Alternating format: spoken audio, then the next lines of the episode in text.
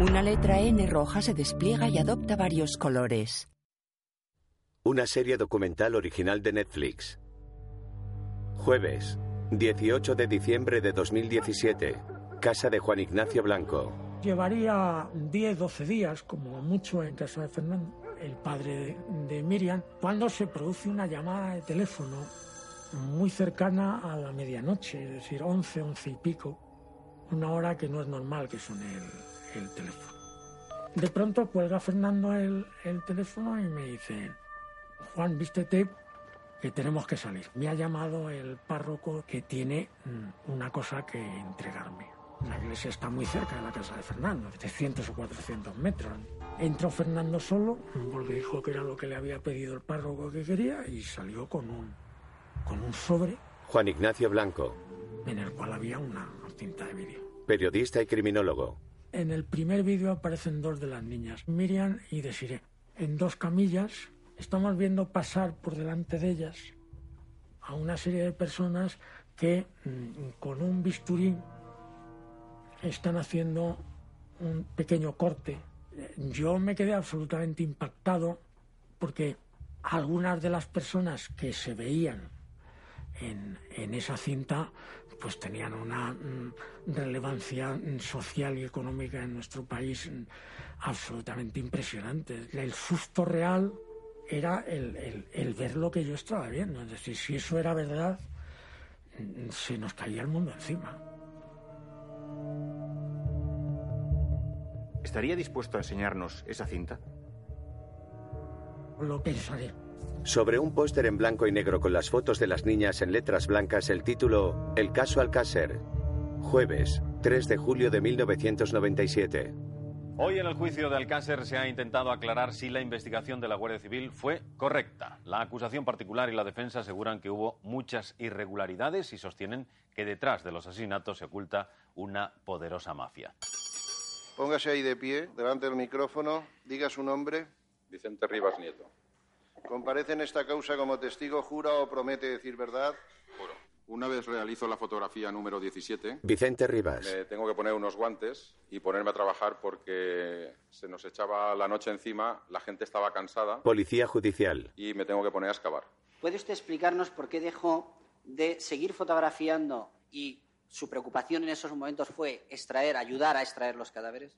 Por las quejas de la gente que, que estaba haciéndolo, que estaba cansada. no era necesario para la investigación tener fotografías de los cadáveres en la fosa conforme iban quedando al salir al extraer el primero, al extraer el segundo y al extraer el tercero antes de tocarlo.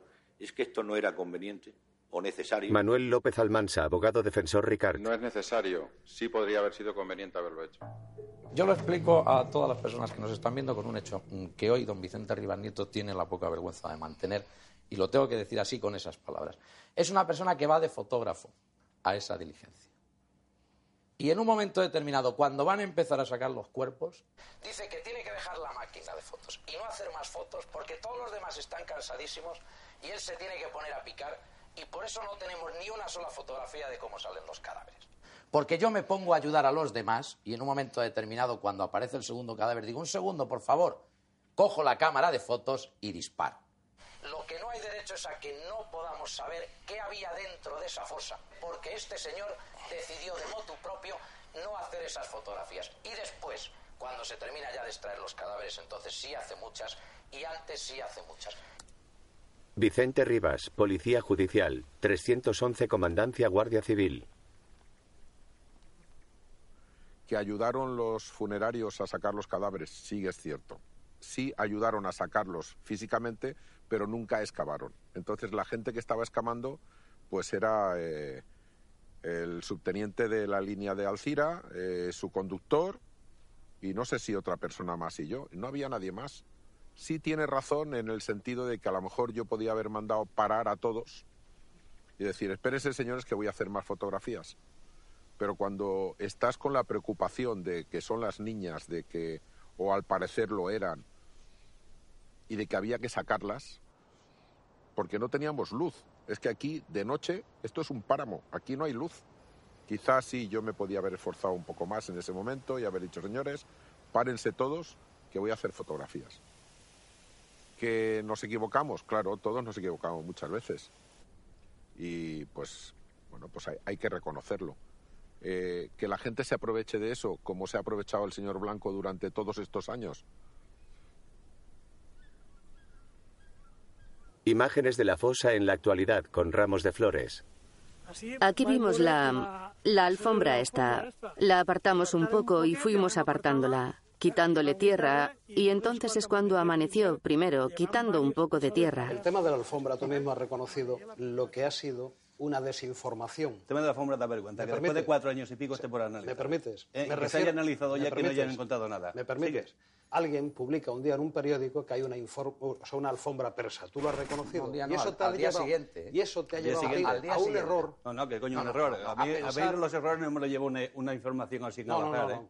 Al ver aquello publicado, tú lo has explicado hace un momentito, que aquello te induce a pensar que hay una alfombra persa y por tanto unas personas de, de un carácter adquisitivo fuerte y después ha resultado que eh, no está la alfombra persa y hay una moqueta. En el juicio, Cuando me entrevisto con Fernando García, mm, me dice que quiere ver una alfombra persa.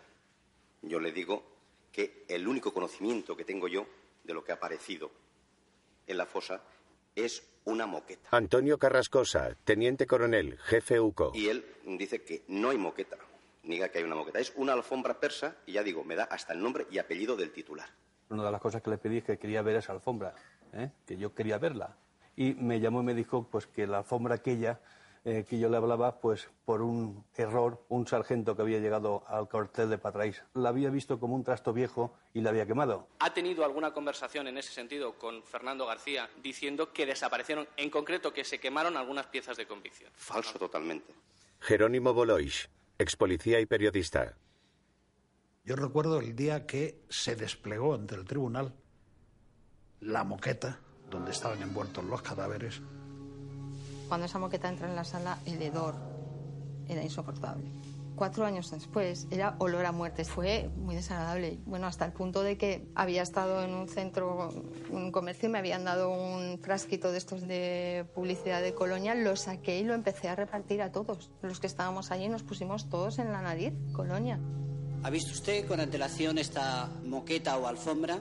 Puede tocarla si quiere. Yolanda Laguna. Y claro, de repente tuvimos, yo personalmente tuve la conciencia de lo que había ocurrido con esa moqueta allí delante. Por ejemplo, se ha dicho que había desaparecido esta alfombra. Se dejó caer que se había perdido una prueba y resulta que esa prueba la tenía el mismo forense, contratado por la acusación particular. Y que ahora se diga que se han hallado restos de sangre y semen, pues eso es difícil de comprender, justo cuando comienza el juicio. Esa moqueta la tenía el doctor Frontela. Simplemente contestar las preguntas que se me formulen. Me ponían verde diciendo que Luis Frontela, forense. en la alfombra no había nada Segunda autopsia. y que ellos lo habían estudiado y todo estaba perfectamente. Entonces yo... No, en, re- en realidad, la primera queja no era tanto que no había nada como que usted tenía la alfombra, la moqueta, y que le estaban, reclama- estaban reclamando dónde estaba la moqueta y que usted no decía dónde estaba. Qué tonterías. Porque yo... este, no. Entonces yo... En, estamos Pero, pero, pero, sí, pero sí fue así, en ese primer momento. En absoluto, en absoluto. Porque luego ellos, o sea, Elías León, director. se había dicho que se había mandado hacer quemar la alfombra en el cuartel de Patraix. Mire, la alfombra la mandan a- a- al Instituto Nacional de Toxicología. Y ellos la tuvieron en su poder unos meses, tiempo que sea. Y ellos la estudiaron. Luego tenían que mandarme a mí todo. Todas las muestras que solicitó. Muestras. Y entre ellas la alfombra. Yo hago el estudio, ya había descubierto que había esperma. Ya había descubierto eh, bastantes cosas. Y cuando me faltaba solo una semana para darle los nombres de los que estaban allí, devuelva inmediatamente la alfombra. La tuve que devolver. Pasamos a la muestra número 8, que es una alfombra de color marrón oscuro. Y dicen ustedes que no se detecta No se detecta. ninguna actividad de fosfatasa ácida. No.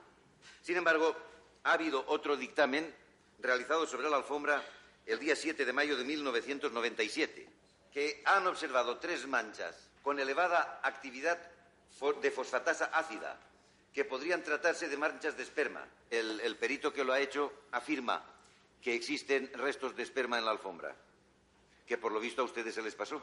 Bien, obtener un resultado positivo de presencia de fosfatasa ácida no es indicativo en absoluto de que pueda provenir de un líquido como el esperma.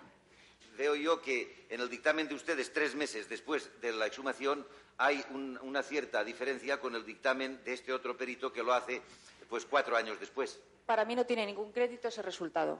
Claro, cuando ya vieron que yo estaba acertando, uy, esto lo fuera.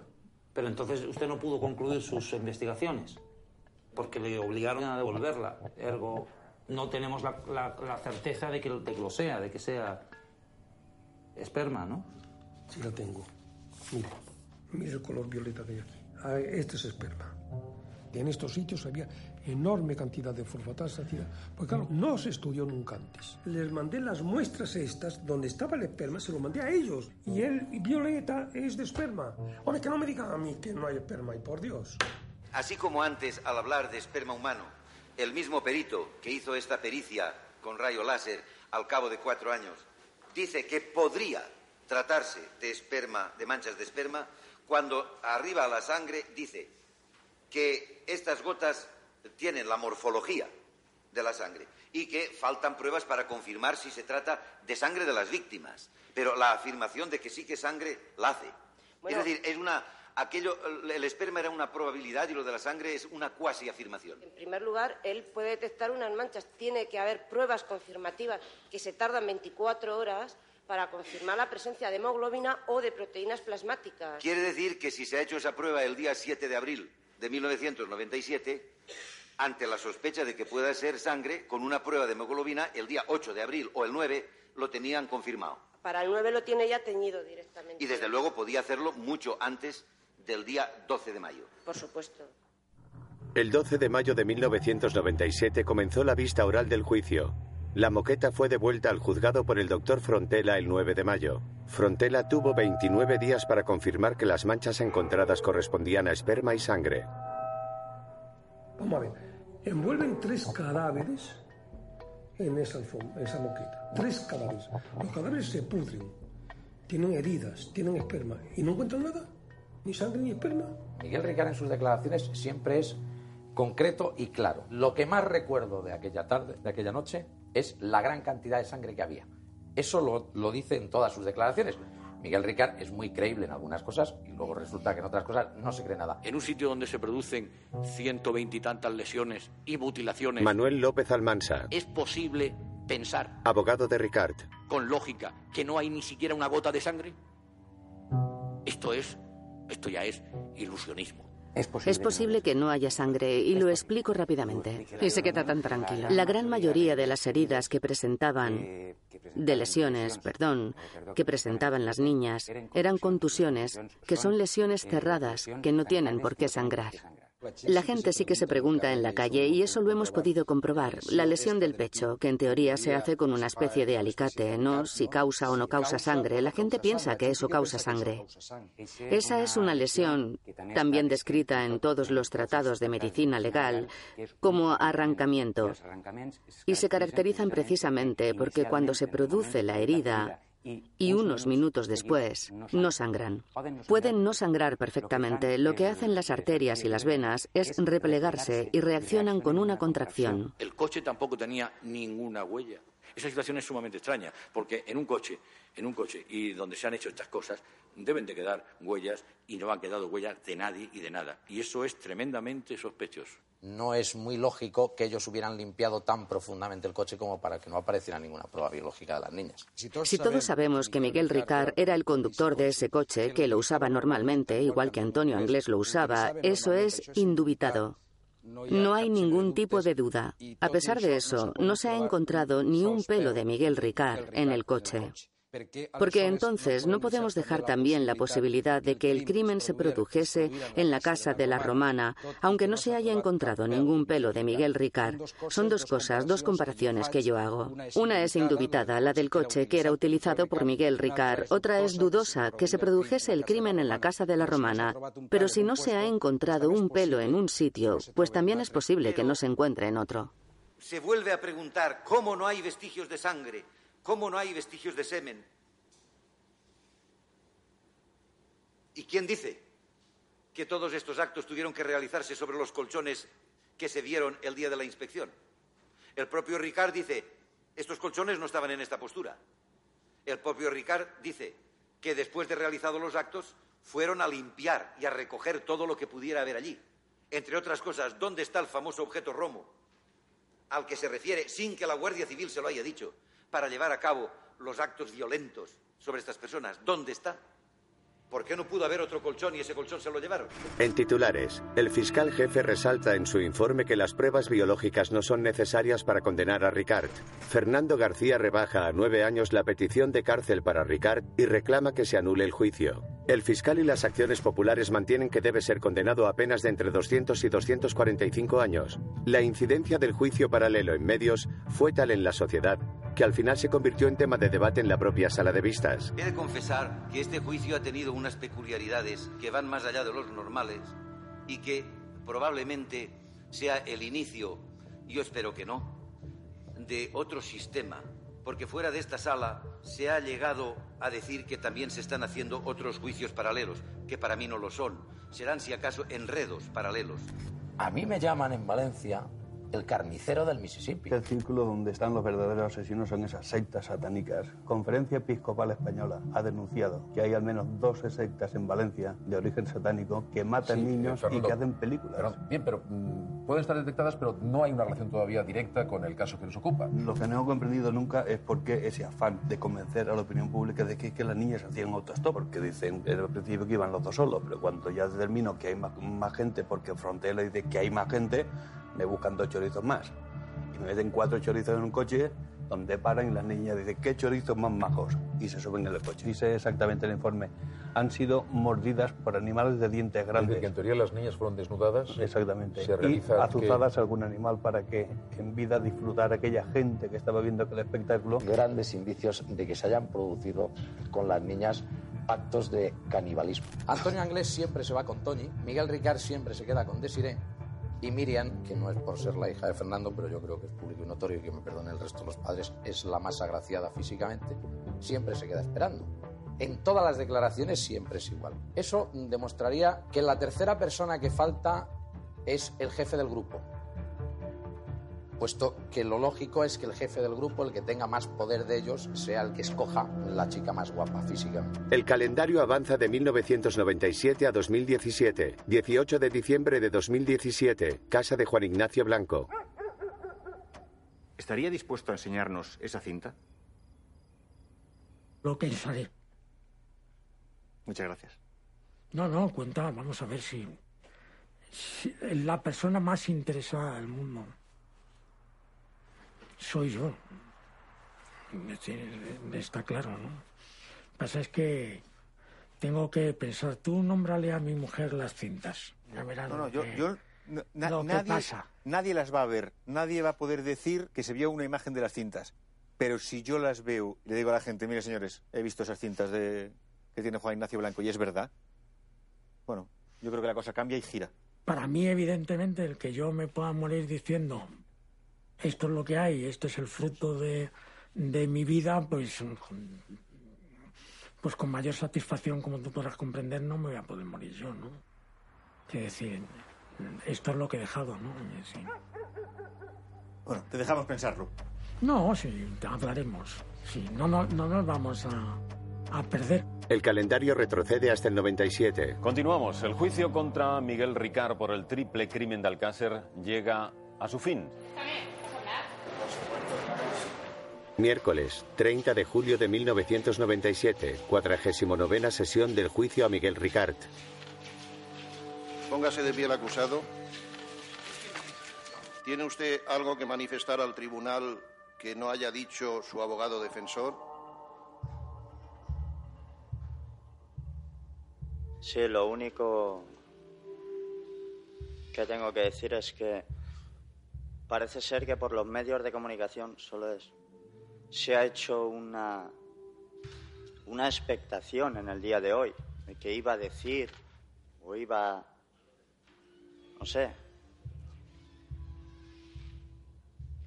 Y no tengo nada que decir porque mi abogado ya lo ha dicho todo. Y simplemente decir que soy inocente y que tengo la conciencia muy tranquila. Eso es todo, señoría. Vuelva al sitio entonces. Ricard se sienta. Queda el juicio visto para sentencia. Dos policías se llevan a Ricard por un pasillo. El acusado habla con uno de ellos, da media vuelta, vuelve al vestíbulo y habla con la prensa.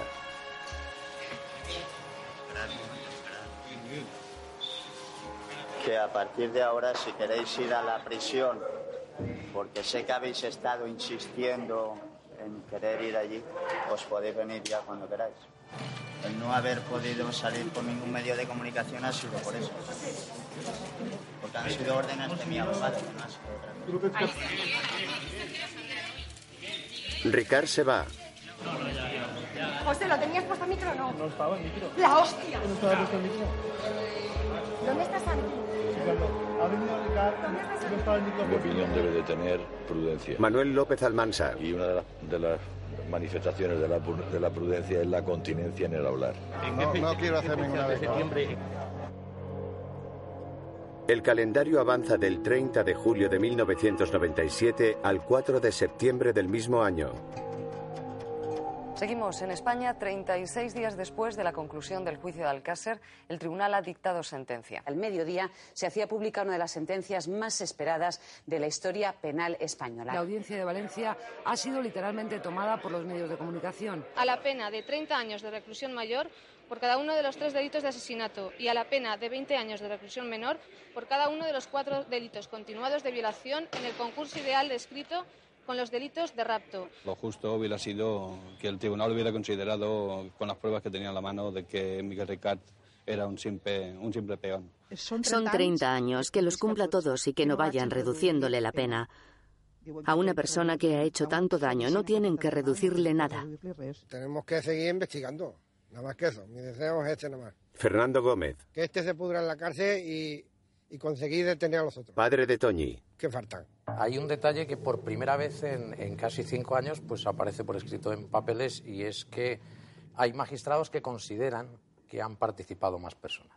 Eso realmente es mm, quizás el detalle más importante porque el- lo que consideran como hechos probados, que es el relato de cómo pudieron ocurrir los hechos, por primera vez se habla de que En el juzgado de Alcira sigue abierta una pieza separada del sumario para continuar la investigación contra el fugado Antonio Anglés y otros posibles autores. Termina el juicio. Y al día siguiente, me parece fue, hicieron una rueda de prensa en la que presentaron en sociedad la Fundación Niñas de Alcácer, que presidía Fernando García. Estaban de vocales uno o dos de sus hermanos, sus hijos, los padres de Toñi y de secretario Juan Ignacio Blanco. Ha ocurrido que una mujer ha venido de entre la gente que había en la calle y me ha abrazado y me ha dicho, tenga usted. Lo llevo aquí, esta carta, y léala después en casa. Después, cuando llego a casa, abro la carta y esta es la lectura que tenía. Yo eso no puedo evitarlo. 10.000 pesetas. Yo tengo una guerra por delante todavía que necesita medios económicos. Todo aquel que me ayude o que me aporte una ayuda voluntaria, que tenga siempre la sensación de que debe seguir confiando en mí y que cualquier persona que pueda criticar esta acción o la acción de que yo pueda gastar dinero en algo, Voy a hacerlo de una forma tan sumamente transparente que el que se atreva a criticarlo pasará por los tribunales y entonces... No me cortes. Y entonces quiero decir una cosa. He abierto una cuenta en Alcácer, en Banesto, provisional, con el número 22. En la asociación vamos a tratar de, primero, ayudar a las familias en caso de que haya una desaparición, una muerte de una criatura, ayudarlas en lo que respecta jurídicamente, psicológicamente. La continua pregunta que se plantean los espectadores es cuánto dinero hay ahí.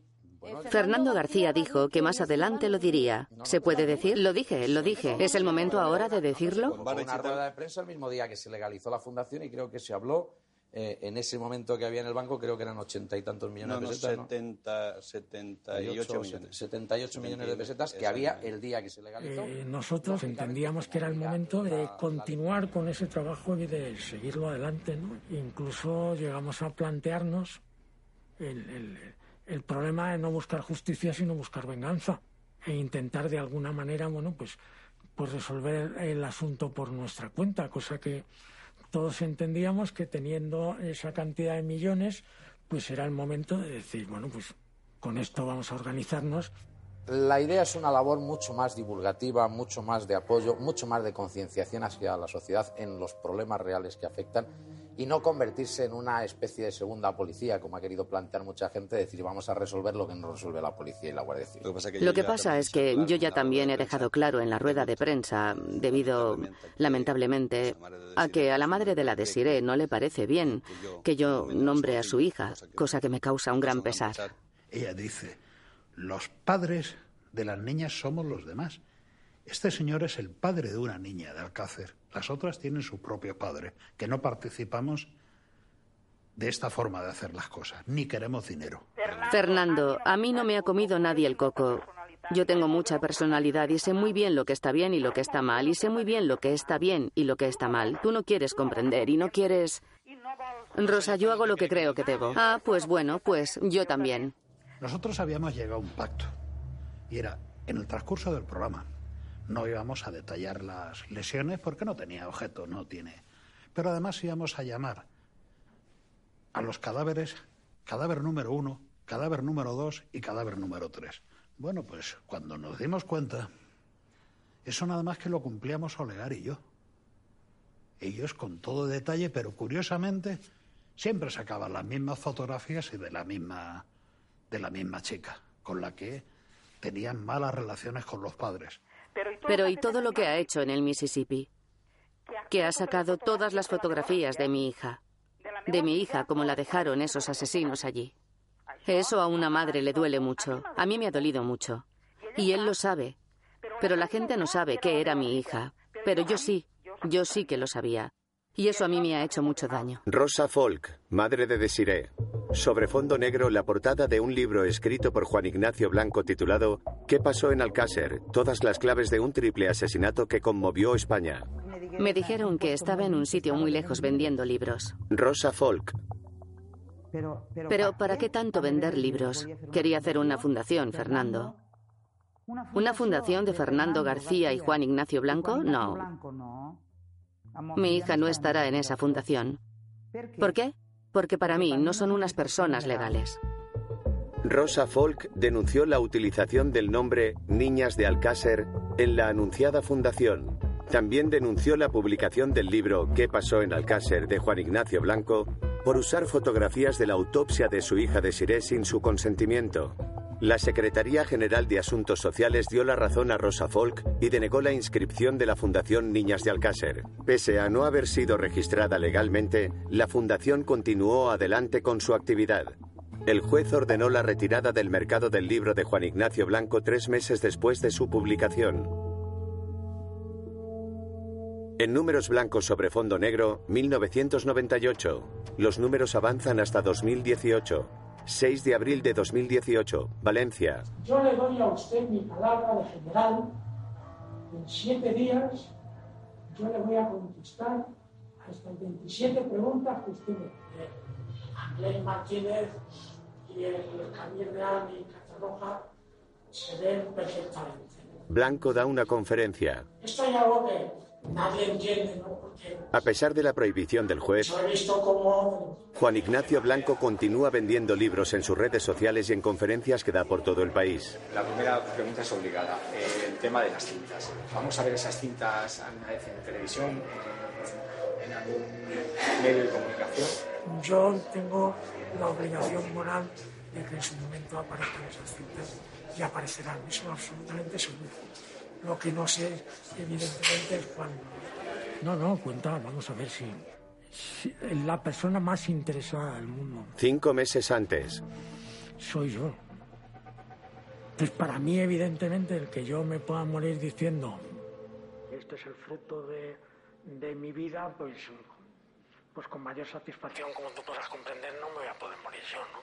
Bueno, te dejamos pensarlo. No, sí, hablaremos. Sí, no, no, no nos vamos a, a perder. ¿Qué, qué le puedo decir a Fernando. para que... o me puedes ayudar a convencerle de... Tío, llegados a este punto, desde hace seis meses no se vuelve a poner al teléfono. ¿Tú que lo conociste, qué le puedo decir para...? No sé. Sinceramente. No tienes ni idea. Ni idea. Fernando, nosotros tenemos la sensación de que... A mí me da la sensación de que él tiene una carta guardada y no quiere soltarla. Es la sensación que me da a mí.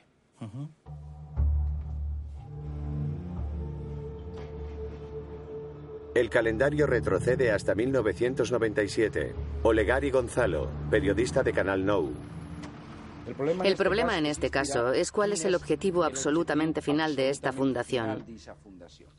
Porque ese dinero, desde el punto de vista de la Administración, y aquí sí que es una opinión absolutamente personal, se podrán invertir, por ejemplo, en futuros juicios de desapariciones y asesinatos. Empezamos a conocer que algunas personas, madres de niñas asesinadas, en extrañas circunstancias y que están descontentas con la investigación y demás, se ponen en contacto con, con Fernando García y Juan Ignacio Blanco y al final terminan denunciando públicamente que las han engañado y advierten a la gente que no se fíe.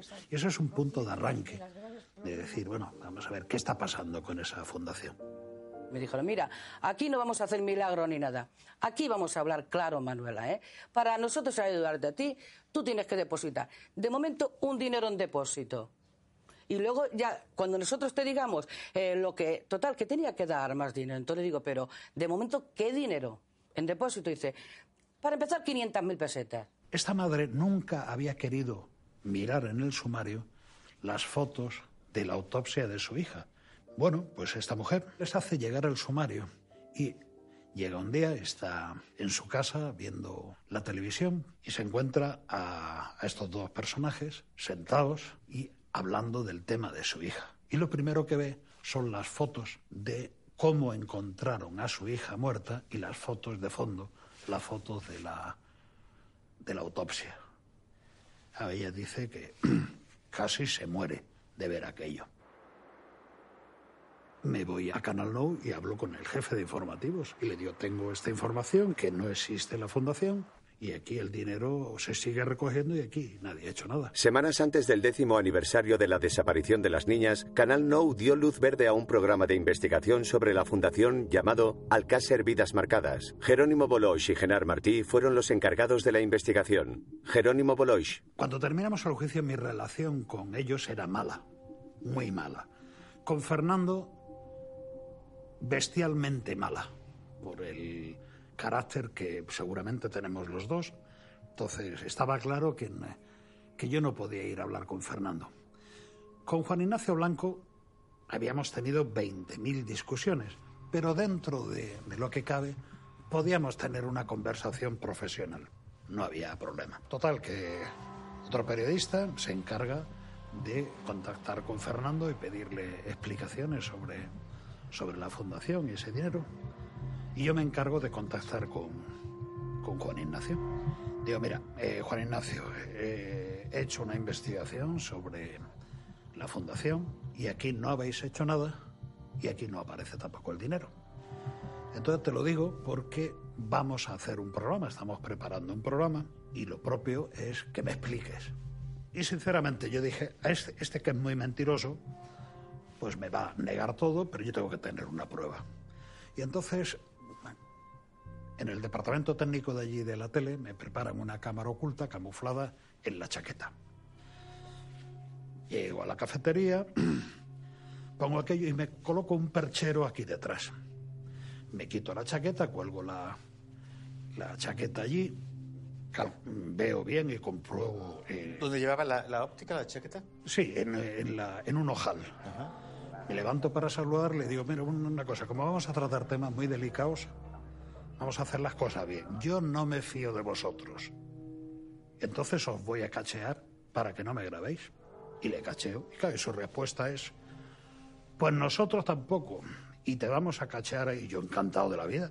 Me cachean sin ningún problema, pero ya estaban ellos todos seguros. Yo tenía la cámara puesta aquí una hora antes. Se ha tirado cuatro años y medio llevándose dinero a espuertas para una fundación. Que esa fundación vende dos millones de lotería.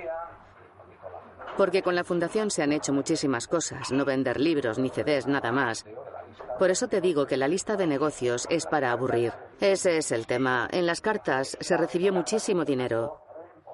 Porque yo he estado abriendo cartas con Fernando horas y horas, porque había miles y miles, y rara era la carta que no llevaba billetes o que llevaba cheques o que llevaba dinero y que tampoco evidentemente se ingresó en la fundación. Pero es que yo luego he estado...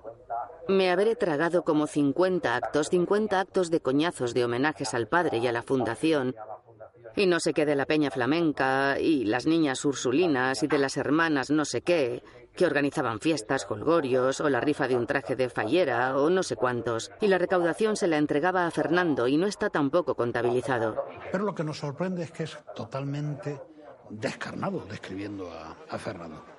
Él nos asegura que podían hacer una gran labor social, una gran labor profesional y a la vez llevarse mucho dinero pero trabajando. Pero que las cosas se habían torcido y que él no había visto un duro. A mí, mientras no haya que matar ni robar a nadie, me parece de puta madre, pero no me hagas el planteamiento de que aquí estamos como gilipollas por la fundación. Y yo todos los días, 16, 17 y hasta 18 horas de pie en una mesa, nada más que firmando libros como un gilipollas para que tú te estés llevando una pila de millones. Coño, ahora cuando ves que todo ese dinero no se ingresa en la cuenta de la fundación, pues, joder, te das cuenta. Ya que tenemos la grabación y la conversación con Juan Ignacio, nos falta Fernando. Se diseña el operativo y va a llenar, acompañado de dos periodistas que le dicen que estamos preparando un programa en el que hemos averiguado que la fundación que usted dijo que había creado y presentó como tal no existe y que lo a fecha de hoy sigue recaudando dinero, no se persona nada, pero sin embargo el dinero nadie ha dado cuenta y ha desaparecido. ¿El dinero? El dinero era mío, me lo dieron a mí, era mío. No me dejaron hacer la fundación, pues no la hice. El dinero era mío. ¿A quién tengo que darle cuentas? ¿Al banco? ¿O a quién? Claro, digo yo. Si lo tengo o no lo tengo es cosa mía, es mi dinero. Si me lo gasto en fiestas, me lo gasto y si no, me lo guardo. Es mío, no le tengo que dar explicaciones a nadie. Yo os digo una cosa, no quiero hablar más del tema. ¿Está claro? La emisión de Alcácer Vidas Marcadas lleva al día siguiente a que hace una comparecencia pública el fiscal jefe y dice que ante el escándalo del reportaje emitido anoche por Canal No, la Fiscalía se querella por estafa contra estos individuos. En un titular de una revista, Alcácer, Fernando García, S.A. Fernando García y Juan Ignacio Blanco, así como los presentadores de esta noche Cruzamos el Mississippi, Telecinco, y el juez del caso Alcácer, Canal No, arrastraban acciones legales en su contra desde el final del juicio. En titulares, 22 de marzo de 1997. Un alto mando de la Guardia Civil se querella contra Fernando García, Juan Ignacio Blanco y Telecinco. 2 de octubre de 1997. El fiscal jefe de Valencia presenta una denuncia contra Fernando García por calumnias en el caso Alcácer. 23 de octubre de 1997. El tribunal del caso Alcácer denuncia a Fernando García por calumnias. 3 de junio de 2009, 12 años después. Juan Ignacio Blanco es condenado a dos años de cárcel y al pago de 350.000 euros por delitos de injuria. Pensar que, y hayas dicho lo que hayas dicho, en el año 2009 se pueden pedir esas mm, penas de, cárcel para nosotros, pues te ponen los pelos de punta. Fernando García es condenado a pagar 285.000 euros por delitos de injuria e indemnizaciones. Creo que no he cometido ningún delito, simplemente emití unas opiniones en un momento eh, que estaba pasándolo muy mal y, era mi hija la que estaba allí de cuerpo presente. Pero ah, yo no he conocido nunca a ninguna de las personas que se sienten aludidas. Pienso que mi conciencia la tengo muy tranquila de que no he ofendido a nadie. El calendario avanza de 2009 a 2018. 12 de octubre de 2018. De pronto cuelga Fernando el, el teléfono y me dice, Juan, vístete que tenemos que salir. Me ha llamado el párroco que tiene mm, una cosa que entregarme. La iglesia está muy cerca de la casa de Fernando, 300 o 400 metros.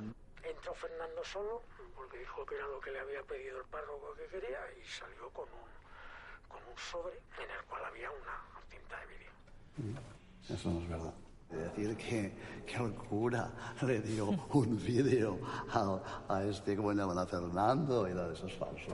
Lo que le dice el, el párroco es que hay una persona que, bajo secreto de confesión, le ha hecho entrega de ese sobre para que se lo entregue a don Fernando García. A mí no me han dado nada, no me han entregado nada, nada de, de todo esto. ¿sabes? Llaman por teléfono, me dicen algo de eso, que había unas cintas. No, no, no es que tal. Yo lo decía con miedo, se notaba que estaba nervioso. Digo, bueno, me está, me está trolado, tal, no sé, ¿no? Porque un caso de estos que van diciendo, dando pistas falsas, ¿no?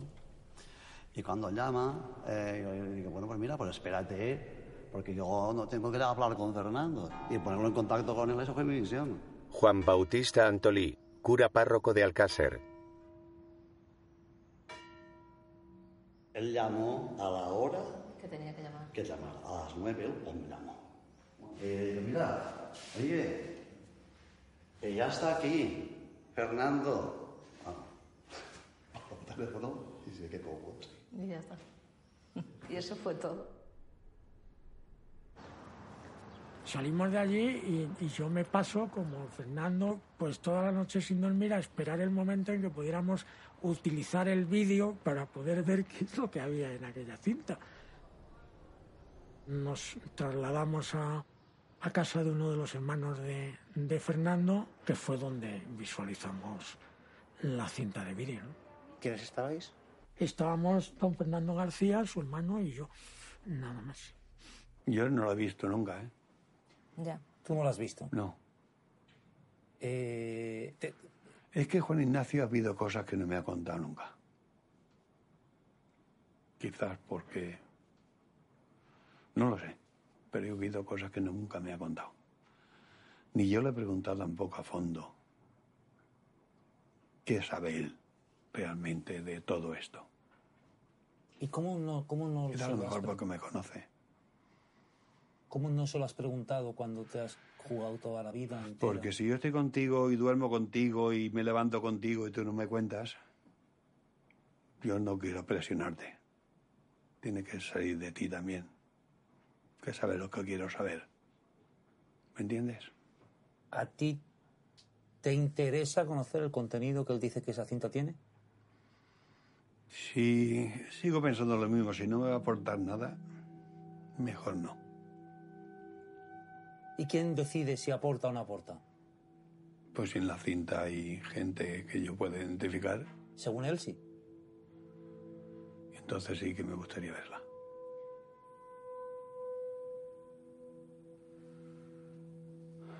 Juan Ignacio, antes que nada quiero dar un saludo cordial. Te aprecio, de verdad, sinceramente, y estoy aquí con la gente de Netflix que sabe que está haciendo, están rodando una película, una película del caso de, de mi hija y, y y Desi. Y ha llegado la cuestión de la famosa película. Y ellos me, me piden que, que te mande el mensaje de, de que mm, de alguna forma podamos, podamos ver el contenido de esa cinta. Por ver si, hay algún, alguna forma de poder mm, sacar algo más en claro de todo esto. Siempre me has dicho que no debería de la cinta. Pero igual que vi la autopsia de mi hija, soy capaz de ver la cinta. Así que, si tú consideras que, que hay alguna probabilidad, mi teléfono sigue siendo el mismo. Un fuerte abrazo, Juan Ignacio. Cuídate mucho.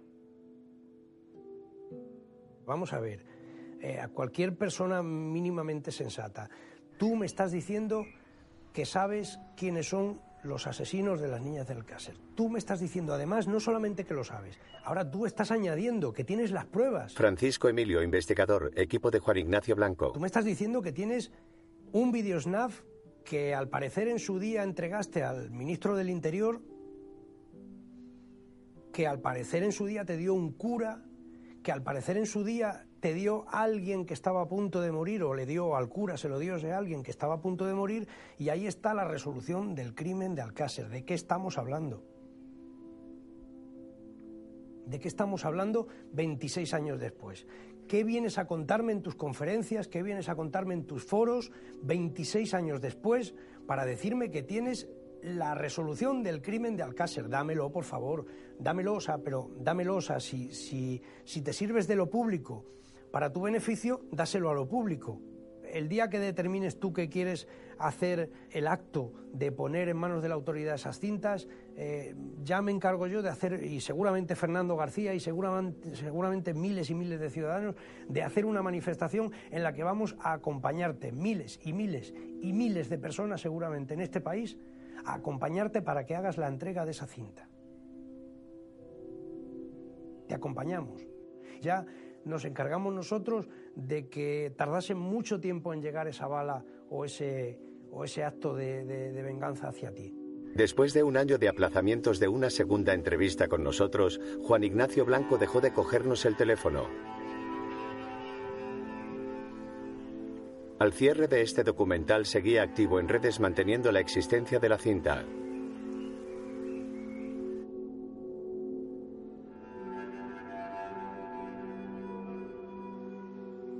En Alcácer, a 22 de noviembre de 2018. Por medio de la presente quiero dejar constancia de que cuantas actuaciones llevé a cabo tanto ante organismos administrativos como judiciales en orden al hallazgo de mi hija y sus dos amigas desaparecidas y al posterior esclarecimiento de la verdad y enjuiciamiento de los culpables una vez hallados sus cadáveres, fue evitando toda notoriedad y protagonismo personal ante los medios de comunicación. Nunca compartí ni aprobé el modo de actuar de aquellas personas cuyos nombres evito decir, pero que espero estén en la memoria de muchos, que dieron un tratamiento excesivo, sensacionalista e incluso en ocasiones morboso a aquellos acontecimientos que tanto sufrimiento me causaron y que intento inútilmente olvidar. No puedo entender cómo algunas personas pueden sostener elucubraciones fantasiosas sobre la autoría de aquellos crímenes. Para mí el contenido de la sentencia dictada por la Audiencia de Valencia es esclarecedor respecto de la culpabilidad de Antonio Anglés y Miguel Ricard, y siempre he mostrado mi convencimiento de ello. Habría deseado, eso sí, que Antonio Anglés hubiera sido hallado y condenado, y que ambos hubieran cumplido íntegramente la pena impuesta de 170 años de prisión. Pocas intervenciones he realizado ante los medios de comunicación y así deseo seguir manteniéndome. Pero no quiero dejar de expresar este convencimiento, intentando acallar habladurías y evitar actuaciones que solo buscan protagonismo, aún a costa de la verdad. Firmado Rosa Folco Romaguera. Lee la carta Ana San Martín, investigadora.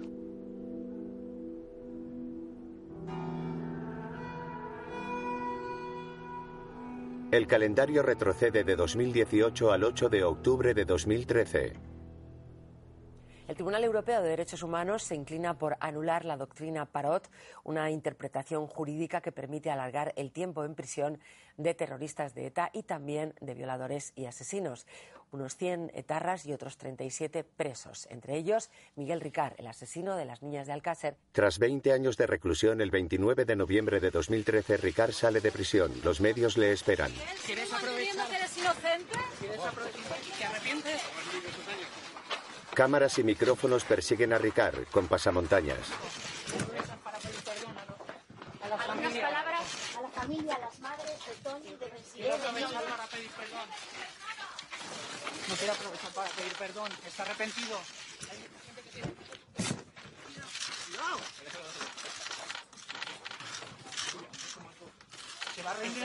Miguel, ¿qué tienes que decir? No va a aprovechar para pedir perdón, es una buena oportunidad, ¿no crees? Miguel, ¿te arrepientes? ¿Se arrepiente usted de los crímenes? Ricard sube a un coche.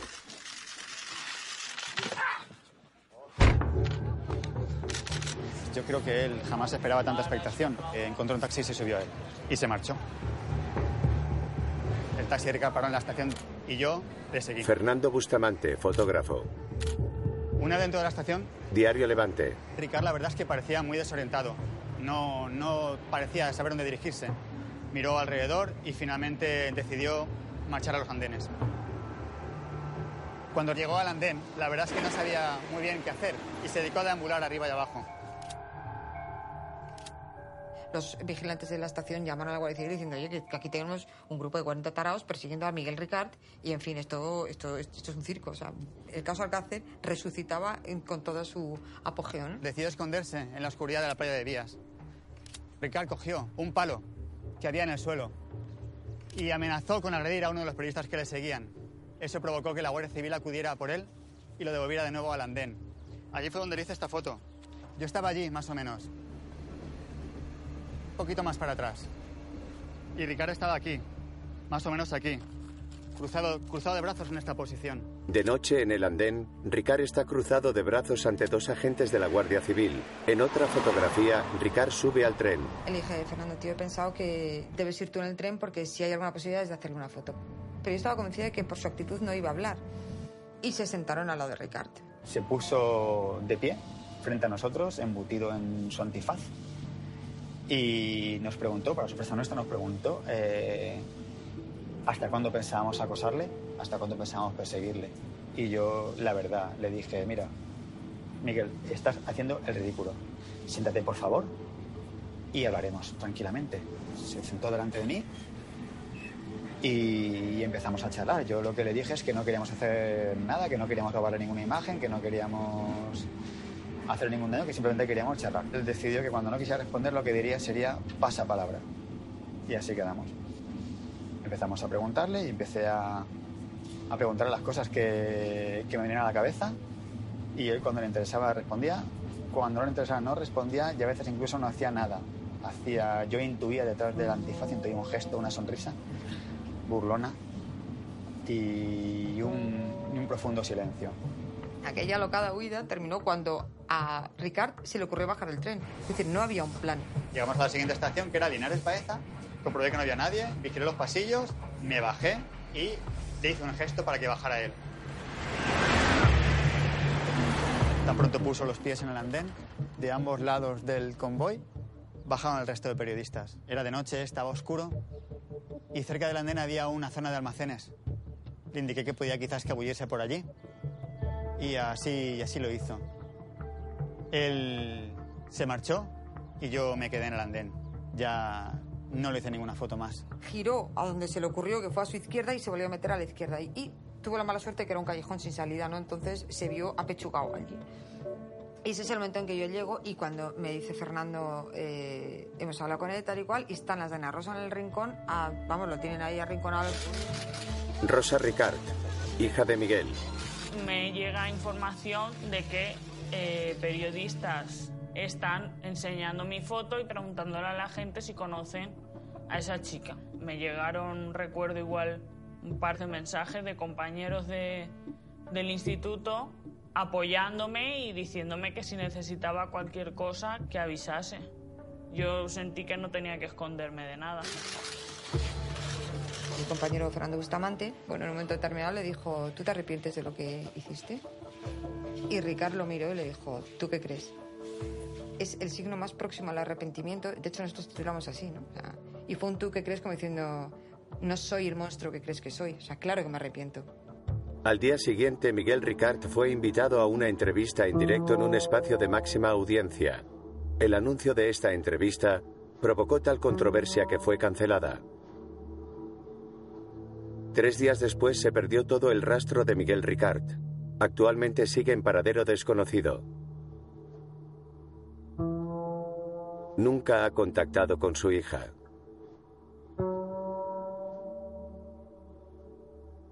El calendario retrocede de 2018 al 30 de enero de 1993, tres días después de la aparición de los cuerpos. Nosotros, lógicamente, intentamos crear actitudes en los niños de tolerancia, de comprensión. Claro, con un hecho como esto se te desmonta todo. Carmen Miquel. Es, es difícil, es difícil plante- nos ha resultado muy difícil plantear la cuestión esta mañana a los niños. Profesora de Miriam y Desiree. A ver, eh, el caso afectó a la libertad de, los joven- de las jóvenes en general, porque el relato que los medios conforman es un relato que viene a decir, cuidado las mujeres, tenéis que estar en el sitio que tenéis, eh, que os, os han otorgado. No salgáis de vuestro espacio, porque si no ya veis lo que pasa. En un periódico, el titular, El horror estaba muy cerca, sobre la foto de un grupo de chicas adolescentes frente a los recreativos de Alcácer. Yo, por ejemplo, vivo muy lejos del instituto salgo a las 7 de la tarde y, y a mí me da miedo. Da miedo hasta conocer a gente nueva, porque como no te puedes fiar de nadie, a lo mejor se te acerca un chico y aunque sea buena persona, no te fías. Y yo como madre también vivía inmersa en ese ambiente, o sea que yo también tenía miedo. Que hay personas que piensan que por hacer un autostop, por fumarse de un cigarrillo, como que ellos provocaron esa situación. Yo eso lo veo tan ridículo y tan mezquino que se diga. Cuando se hizo pública la sentencia contra Miguel Ricard, la violencia de género no existía como tipo legal en el sistema jurídico Es español. decir, muchos medios lo que van transmitiendo es, si no hubiese salido de noche, pues no te hubiese pasado eso. O sea, como así el que la mujer haga uso de su libertad, el que las mujeres hagamos uso de nuestra libertad, sea una cosa mal hecha, porque hemos salido de nuestro huequecito que nos tenían asignado. En un titular, los padres hacen cola a las puertas de la discoteca Coolor para recoger a sus hijas. 1992, en titulares, la pequeña Olga secuestrada el pasado jueves, encontrada muerta en un pajar. El violador del ascensor se confiesa autor del asesinato de Leticia Lebrato. 1993. Anabel Segura fue asesinada a las pocas horas de su secuestro. 1997. En un titular, una mujer declara, en 40 años solo me ha dado palizas y sinsabores. En otro titular, un hombre quema viva a su mujer tras ser denunciado en televisión por maltratarla.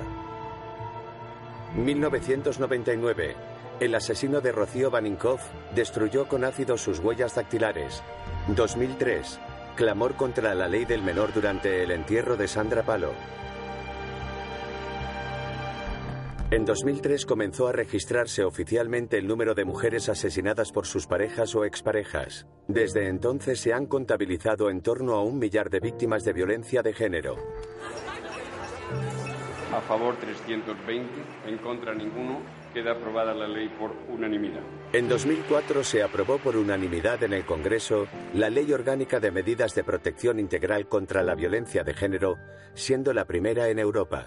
2009. En un titular, el exnovio de Marta confiesa que la mató y la tiró al río la noche de su desaparición. En 2013 se derogó la doctrina Parot en el Parlamento Europeo. Como Miguel Ricard, fueron puestos en libertad los violadores y asesinos de Olga Sangrador y Leticia Lebrato. Nunca más se dé en que un violador condenado por violación pueda volver a cometer las atrocidades que estos violadores ya juzgados y puestos en libertad cometieron. Cuatro años después de ser puestos en libertad, los asesinos de Olga Sangrador y Leticia Lebrato fueron detenidos acusados de abuso y agresión sexual. La actuación legal contra violadores y asesinos de mujeres sigue siendo objeto de controversia en la actualidad. 2016. El chicle estranguló a Diana Kerr después de intentar violarla. 2018. Correr, salir y vivir libres en nombre de Laura Luelmo. Si te repiten y te machacan diciendo, salió sola, estaba sola, era de noche, pues claro, es, es como decirte, tú no lo hagas, porque te pasará lo mismo. En un titular, los acusados de una violación colectiva en los Sanfermines alardearon por WhatsApp del delito en un grupo llamado La Manada. La sentencia contra La Manada calificó los hechos como abuso y no como agresión sexual. Los acusados fueron condenados a nueve años de cárcel frente a los 22 que hubieran sido por agresión, lo cual provocó protestas en toda España. El delito que ocurrió en San Fermines no es un abuso sexual, claramente. Hay muchísimas incoherencias en la sentencia y la lectura que hacemos es que la justicia sigue siendo patriarcal, que nos culpabiliza y nos A los dos años fueron puestos en libertad condicional.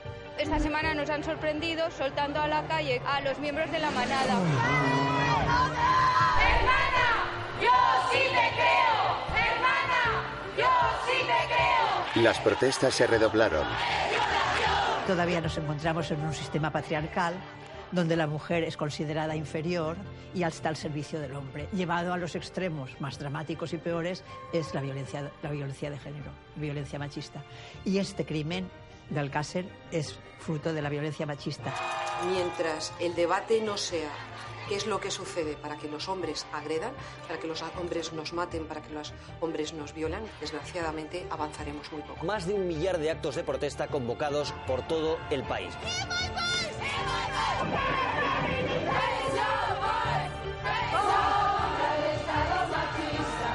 En titulares, el asesinato de Marta del Castillo alimenta el morbo. La alcaserización de la muerte de Marta moviliza a políticos y fiscales. El morbo rodea el caso Diana Kerr. una caperucita en cada generación. La madre de Diana Kerr declara, a mi hija esto no le parecería nada bien. En septiembre de 2017, mientras se rodaba este documental, el Congreso aprobó el Pacto de Estado contra la Violencia de Género. El texto promueve que las estadísticas oficiales incluyan todas las formas de violencia contra las mujeres. El recuento oficial tendrá que incluir los datos de asesinatos similares a los de Toñi, Miriam y Desiree. Sobre los tres nombres, las fotos de las tres niñas. Producida por Bambú Producciones, con la coproducción de App Media Mitjans Públics Valencians.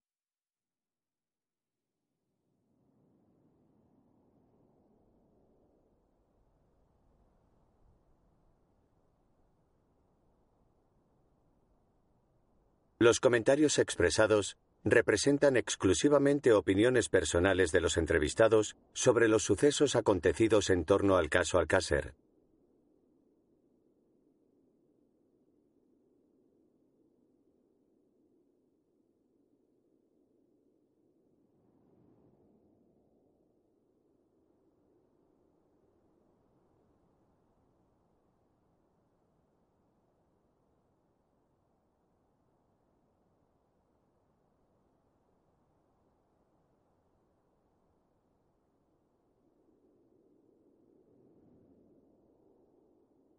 Los productores quieren agradecer de manera especial la colaboración de Televisión Española, Antena 3, Telecinco y Pepe Navarro.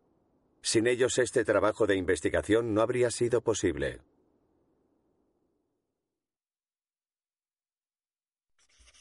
Bambú.